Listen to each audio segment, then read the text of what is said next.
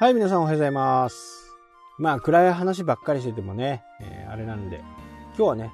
ちょっと明るい話というか、今僕、このね、えーボイスマガジンでも言ってましたけど、マーケティング道場っていうのをね、えガシガシこう動画を作っているんですけど、まあ、こう見返してみて、やっぱりアウトプットするってことは自分の中でもインプットされてないとなかなかこうアウトプットできないんですよね。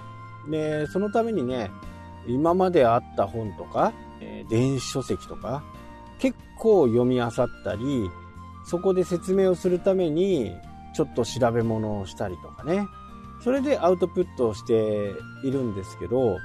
ぱりこう共感するところっていうか自分の置かれていることっていうのは、まあ、非常にこう同じなんだなっていうふうにね、えー思います。おーなんていうのかなまあ例えばね、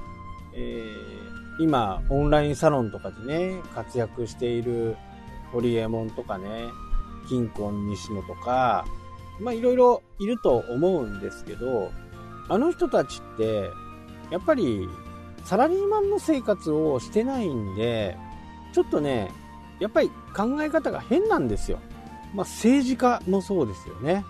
今ね、桜を見る会ってやっていて、まだね、野党は一生懸命追及して、5000円の会費を払って5000円で領収書をもらって、それで契約は成立してるんですよね。にもかかわらず、そこをついてくるっていうのはね、もう世の中のことをまるで知らないっていうみたいなもんです。じゃあそこから、例えばニューオータニからね、バックマージンが1000円でもあればね、話は別ですけど、まあもしあったとしてもね、その領収書っていうのは出てこないと思いますし、もうやるだけ無駄なんですよ。まあただ前回ね、えー、小渕さんって、小渕元総理のね、えー娘さんがやった時、あれはね、抜いたんですよね。例えば、今回みたいに5000円の参加費で、ホテルに払うのは1人5000円だよ。でも、領収書は7000円で切った。で、これ2000円抜けたわけじゃないですか。これだとね、もう思って話すわけですよね。自分のストーリーを描いて国会答弁立ってるんですよ。で、そのこストーリーが崩れ出すともう騒ぎ出すわけですね。もうサラリーマンの経験がないからね、もうしょうがないのかなっていうふうにね、思いますし。で、話を戻すと、こうなんかすごくね、突飛なことを言うじゃないですか。まあ、インフルエンサーとされるね、えー教育系 YouTuber でもね、えーいますけど、まあ、会社なんか行くなとかね、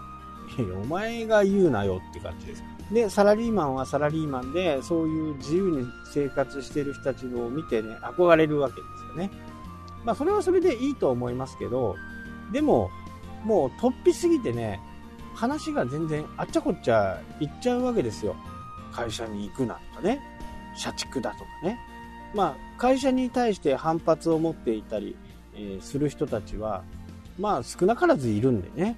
そこに対してのこう後押しっていう意味もあるのかもしれないけど、まあ会議なんかね、えーするなと。で、会議中にスマホをいじれとかね、そんなことを言ったりするわけですよ。堀山はね。でもそんなことしたら、できるわけがないじゃないですか。まずそもそも。で、そこで、じゃあそれをやったからって言って、責任取るのかって言ったら、もう、ただなんか自分の思いつきでね、えー言って、で、自分は毎日飲み歩いて、で、人と会え、みたいなね。まあ、なん、なんとなくね、あのー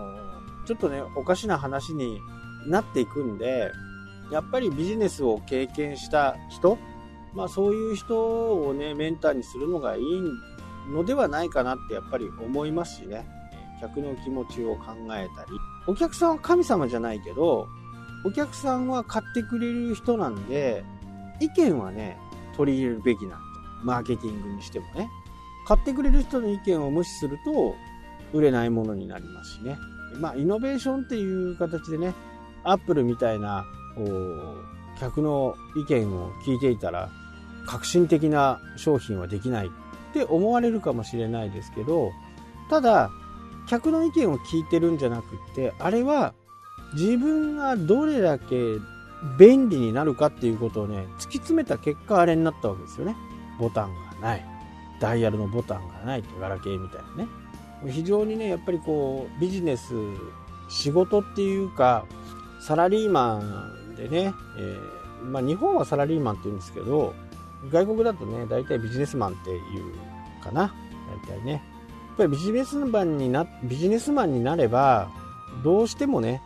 そういう決められたルールの中で自分をどう発揮できるかっていうことを考えるわけですよね。まあ、これは非常にいいことで、そのルールの中でもがいて新しいものを生み出すとか、そういう風なね、えー、ことを、夢物語を見ていると結構痛い目に遭うよっていう形です。これね、ツイッターとかにも僕書いたんですけど、よくね、楽な道と険しい道が目の前にありました。じゃああなたはどちらに進みますか？よくね、昔の人たちっていうのは、いや、私はこう、難しい、険しい道を行きました。いや、そんなやついるの？って。結果的に険しい道になったかもしれない。